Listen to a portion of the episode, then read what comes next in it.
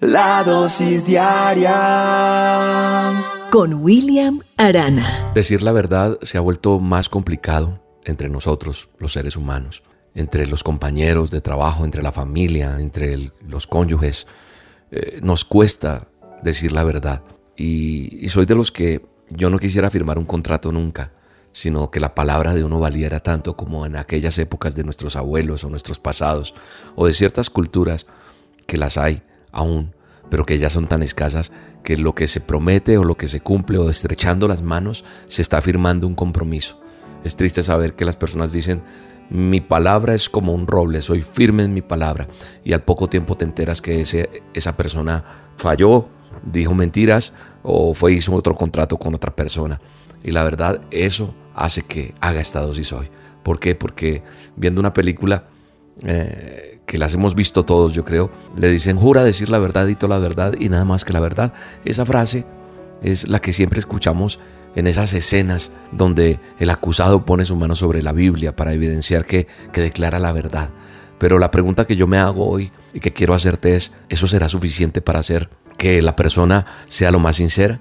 No, yo creo que, que nosotros no podemos confiar en quienes han jurado decir la verdad. Yo no podría eh, creer eso. Y, yo cuando miro la palabra de Dios, veo que el manual de instrucciones me, lleva a ser una persona íntegra, a, a considerar más importante para todo hijo de Dios. La veracidad de sus palabras es lo más importante porque refleja la relación que uno tiene con Dios. Mira lo que dice la palabra de Dios. El manual de instrucciones dice en Proverbios 22, dice que más vale la buena fama que las muchas riquezas y más que oro y plata la buena reputación. Cuando no soy veraz, cuando falto a la verdad, pierdo valor. Y lo que es parte de nuestro testimonio hacia los demás se pierde. Creo que nosotros estamos llamados a tener integridad en nuestras palabras, en las promesas que hacemos eh, y ver lo que dice la, la palabra de Dios. Creo que nosotros no necesitamos estar jurando para que nos crean. Dice la palabra de Dios, pero sobre todo, hermanos míos, no juréis yo no sé si te has tenido que encontrar en situaciones donde, donde necesitabas eh, salir de un asunto y, y por no quedar mal o por salvar tu honor, que decidiste mentir. Y esa es la salida más rápida que nosotros tenemos, ¿cierto? Incómoda, nos enfrentamos, pero toca hacerlo. Y estamos en un callejón sin salida y no podía dejar de mentir. Tuve que hacerlo. Eh, nos, nos, nos justificamos. Pero una persona que es veraz no tiene nada que esconder. La persona que que hace de la mentira como parte de su vida, va a tener que pagar las consecuencias. Porque lamentablemente una mentira va a llevar a otra, a otra, a otra, y finalmente el mentiroso es atrapado en su propia red de engaños. Si en estos días la mentira se ha vuelto tu debilidad, hoy a través de esta dosis, es momento de reflexionar, porque Dios que nos está mirando no le agrada que tú y yo seamos mentirosos, no. No quiere que, que nosotros seamos mentirosos. El padre de la mentira es Satanás. Y si nosotros practicamos la mentira, somos sus cómplices. En la palabra de Dios, en Juan 8:44, dice, desde el principio, este ha sido un asesino y no se mantiene en la verdad porque no hay verdad en él. Cuando miente expresa su propia naturaleza, porque es un mentiroso, es el padre de la mentira.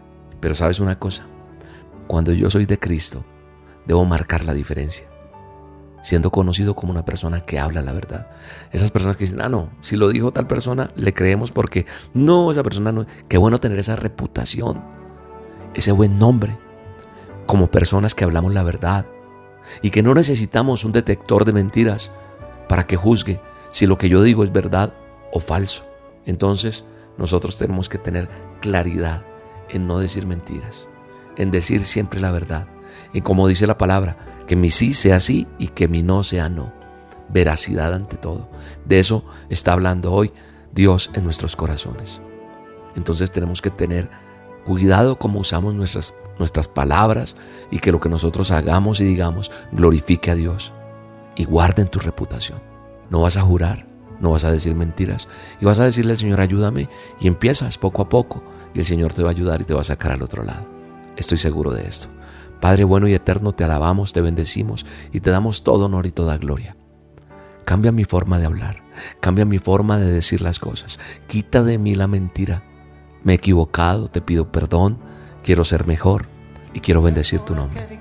Gracias Dios, en el nombre de Jesús. Amén. Sinceridad.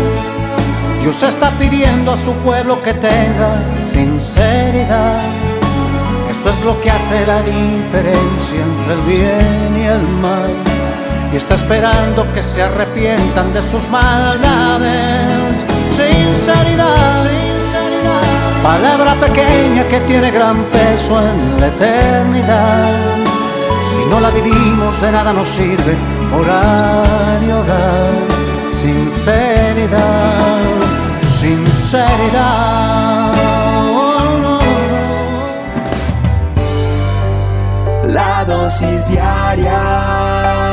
Con William Arana.